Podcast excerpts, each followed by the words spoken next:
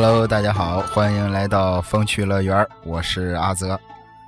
过年之前，哎，咱们听友想听我讲讲《聊斋》，哎，我说年后安排，说话算数啊。这一期咱们就聊聊易史氏老爷子的《聊斋志异》。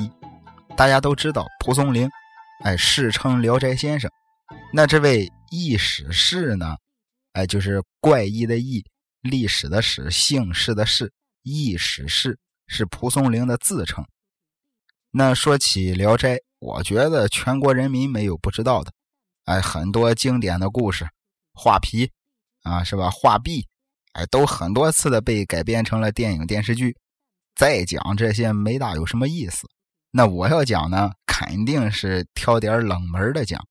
闲话少说，第一个故事：八大王。说，在这个甘肃的临洮。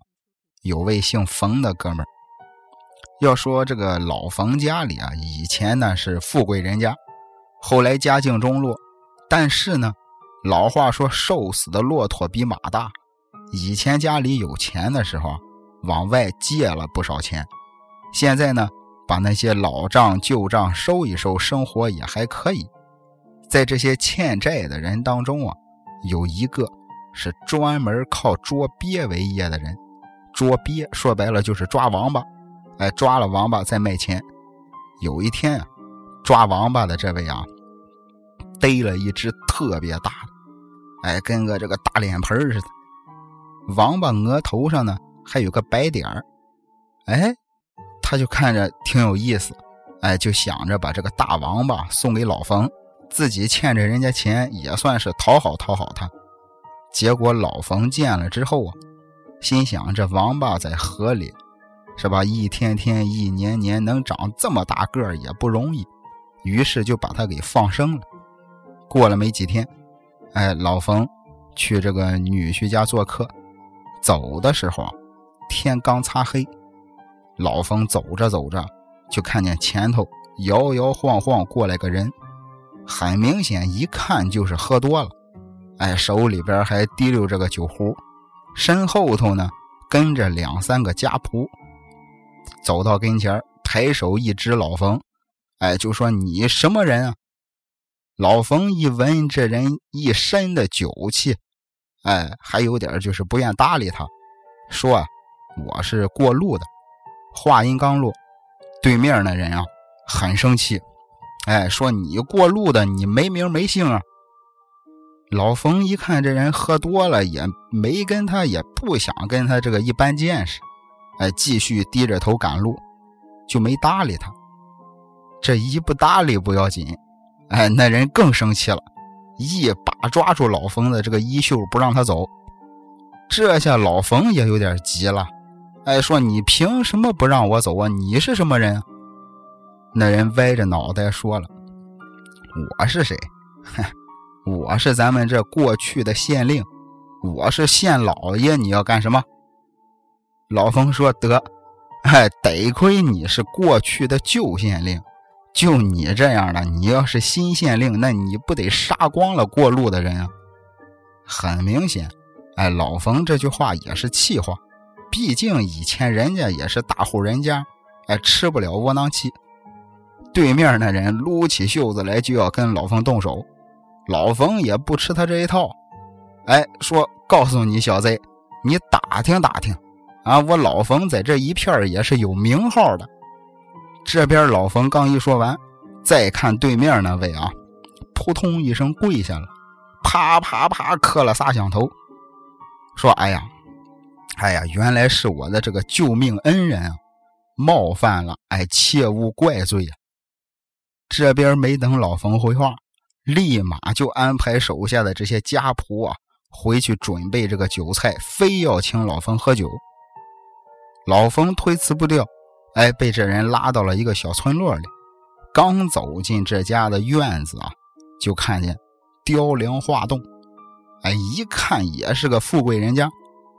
老冯这边正琢磨呢，那人又说话了，说我实不相瞒，我呢。我是这个桃和尚的八大王，刚才啊，在西山仙童那里啊，喝了几杯酒，喝的有点多，对你有什么不恭敬之处啊，实在是惭愧。说到这儿，老冯明白了，感情这位是个妖怪，但是人家说话聊天啊，对他特别的客气，哎，自己呢也就不觉得害怕了。没一会儿功夫，家里就摆了一大桌子的酒菜，两个人哎推杯换盏喝了起来。但是这位八大王呢？实话实说啊，酒品不太好，哎，喝多了之后就骂骂咧咧，哎，天老大，地老二，他老三。老冯一看就不太想跟他喝了，哎，准备想着找个借口开溜。可人家八大王也不是凡人啊，哎，一眼就看穿了老冯的心思，就说了：“说老先生，你不要害怕，我呀，以前当县令的时候。”就特别的爱喝酒，哎，喝多了吧就想闹事儿。说实话，现在比以前闹的还厉害。为什么呢？有一回，我呀喝多了之后啊，胡言乱语，哎，触犯了玉皇大帝。他老人家呢就把我贬到了一个小岛上，让我自己好好反省反省，好好琢磨琢磨。这一晃就是几十年啊！我现在呢也老了，哎，已经是快进棺材的人了，也明白自己不可能再飞黄腾达了。这不，借酒消愁，哎，老毛病又犯了。俩人啊，这边正喝着酒，掏着心窝子呢，就听见外边咣咣咣响起了一阵钟声。八大王一把抓住了老方的手，说：“我的时间不多了，哎，我这儿。”有一件宝贝，为了报答你对我的这个厚恩，我把它送给你。但是这玩意儿不能佩戴的时间太长。哎，等你满足了自己的心愿之后，你就得立马还给我。说完，从嘴里边吐出来一个小人儿，哎，看着也就一寸来高。老冯哪见过这个，一下子就傻了。紧接着，八大王用手指甲盖儿啊，在老冯的胳膊上使劲一掐，疼的老冯啊，感觉自己是皮开肉绽。再看八大王，赶紧一下就把小人按在了刚才他掐的那个地方，松手再看，小人已经进入了老冯的皮里。然后老冯这胳膊上就慢慢的鼓起来一个小包，哎。突然之间，老冯就感觉自己这个眼前迷迷糊糊的一黑。等缓过神来，再一睁眼，刚才的村舍田庄全都不见了，就看见河边上趴着一只大王八，哎，慢悠悠的往水里爬。老冯一琢磨，啊，自己得的这玩意儿肯定就是鳖宝啊，说白了就是王八的宝贝。说来也巧。打这儿之后啊，老冯的一对眼睛啊，就跟开了光一样。但凡是这个地方藏着宝贝，哎，什么金银珠宝、翡翠玛瑙，就算在地底下埋得很深，他也能一眼就看见。有一回，老冯在屋里睡午觉，睡着睡着，打眼一看，自己的这个卧室里啊，可能埋着宝贝呢，赶紧叫家里人来一块挖。挖着挖着就挖出一百多串铜钱，啊！老冯一下子就翻身了，啊，又有钱了。没过多久，老冯啊在街上遛弯，正好看见有一处旧宅院，想要往外卖，好多人都围着看热闹。老冯也探头探脑的往里边看，刚一伸头，就看见这个院里的假山下面埋了一箱一箱的这个金银珠宝。老冯二话不说，当场就把这个宅院给买了。简短截说，老冯啊，从此之后就是跟这个王公大臣一样富裕。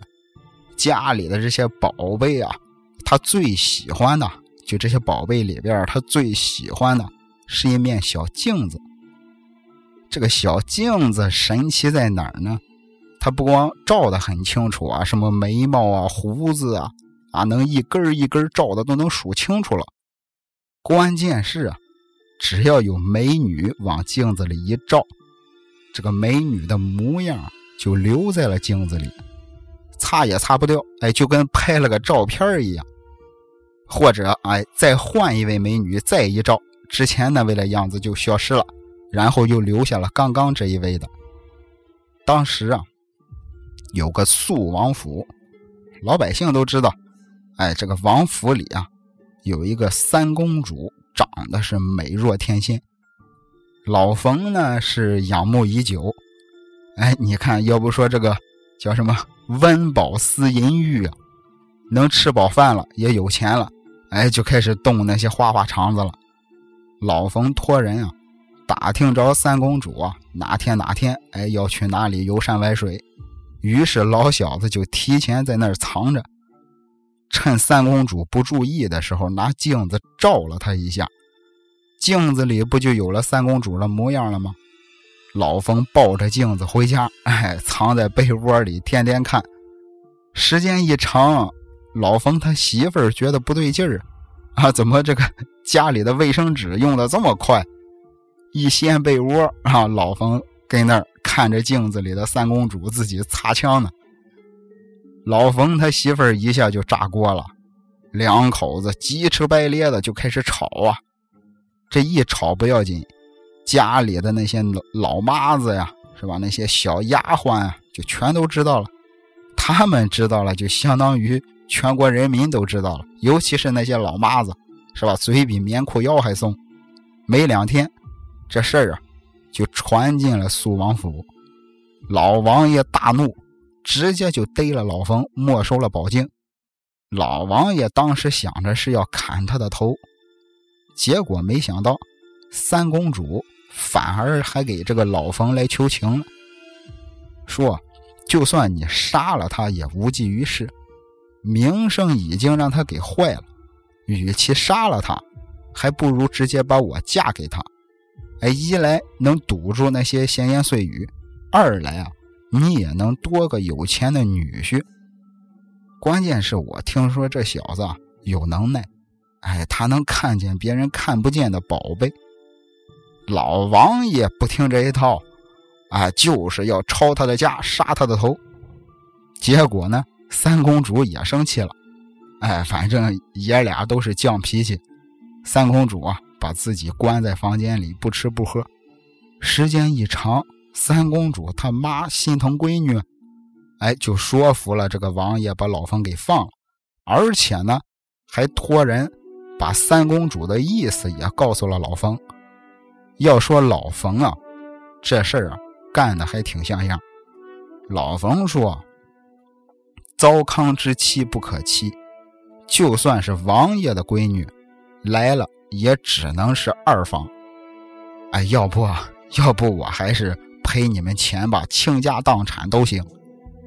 结果王爷一听，又一生气，把老冯又给逮了。三公主他妈想了一计，哎，把老冯他媳妇儿啊约到家里，悄没声的给他毒死。老冯他媳妇儿一死，自己闺女嫁给老冯，不就是正房太太了吗？结果呢？我觉得整个故事里啊，最聪明的就是老冯他媳妇儿，有勇有谋，单刀赴会。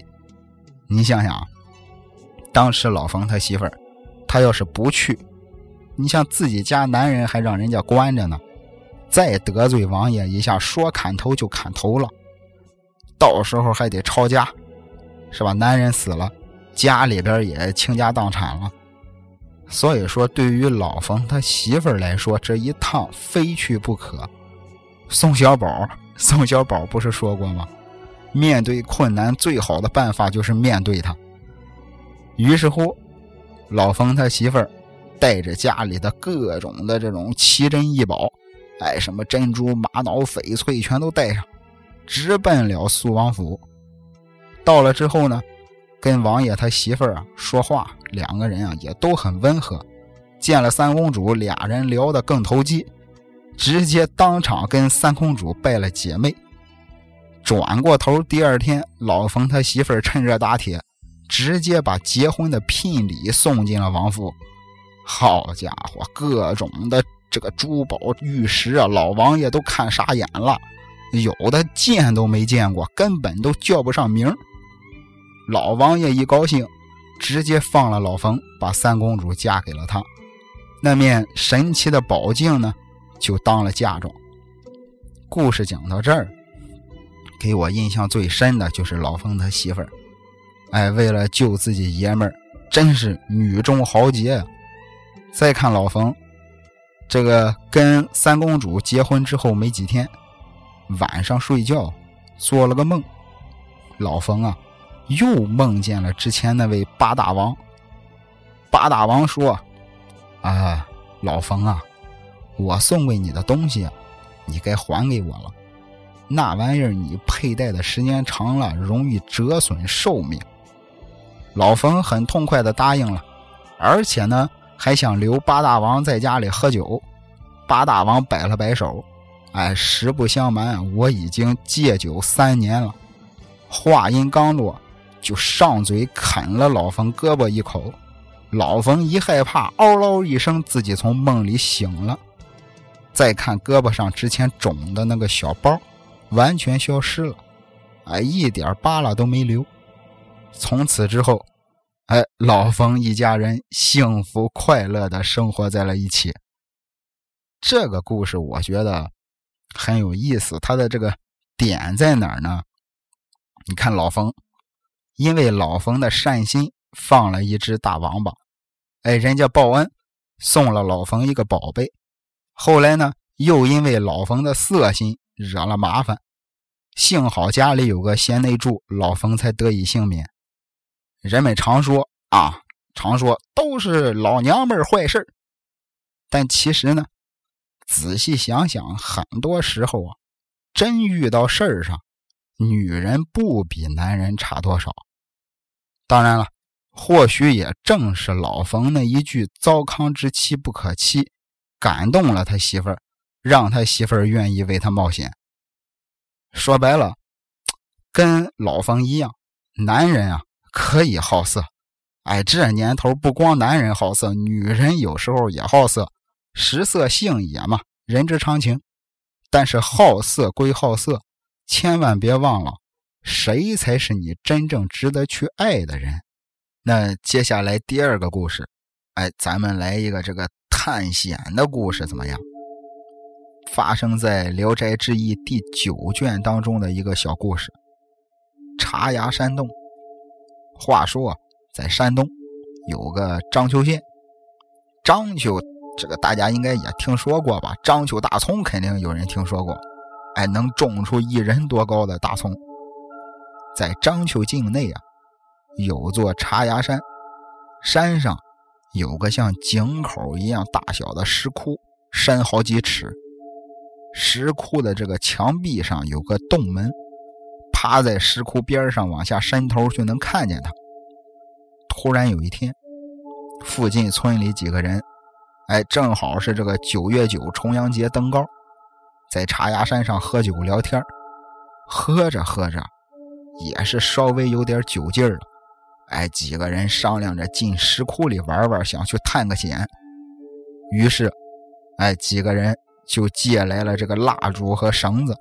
顺着绳子就进了石窟，石窟旁边的墙壁上不是有个洞门吗？进入洞门走了没几步，周围啊一下子就变宽敞了，哎，就跟一间大客厅一样。再往里走啊，道啊就越来越窄，越来越窄。几个人低头一看，地上有一个窟窿，不大不小，刚刚好能钻进一个人。拿着蜡烛往里边照了照，乌漆麻黑，什么也看不见。这时候啊，其中有两个人，哎，看样子是有点怂了，哎，不敢再往里边走了，直接就退了出来。另一个人胆儿大，哎，拿着蜡烛缩紧了身子，就从小窟窿里钻进去了。刚钻进里边，周围一下子又变得高大宽敞了。这小子站直了身子，继续往前走，一边走啊，一边这看看那瞧瞧，头顶上的这个石头啊参差不齐，感觉马上就要掉下来一样。两边的洞壁上黑乎乎的，感觉呀像是有这个雕像，哎，就跟那个寺庙里那种感觉差不多。有的张着大嘴跟簸箕一样，獠牙往外翻着，一看就是那种很愤怒的鬼怪。还有的呢，就是一手掐着腰，哎，吐着舌头，另一只手啊叉开五指，感觉就是要抓住你的样子。这小子还捧着蜡烛，哆哆嗦嗦，心里是一阵阵的发毛啊。本来都打算扭头回去了，突然看见旁边的这个岩壁上有一间石室，远远的看着石室门里边啊。好像有这个烧过的炭灰。哦，这小子心想，可能以前有人啊曾经来过这儿。既然有人来过，那我也应该也不会有事儿。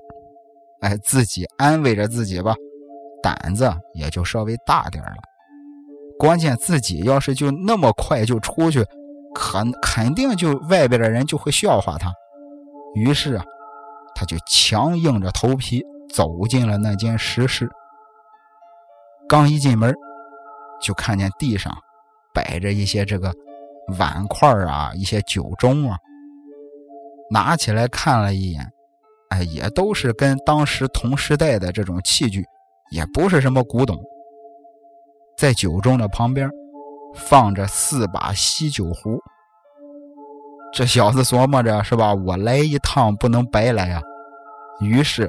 就起了贪念，解下这个裤腰带，把酒壶啊串了一串，自在系在这个自己腰上。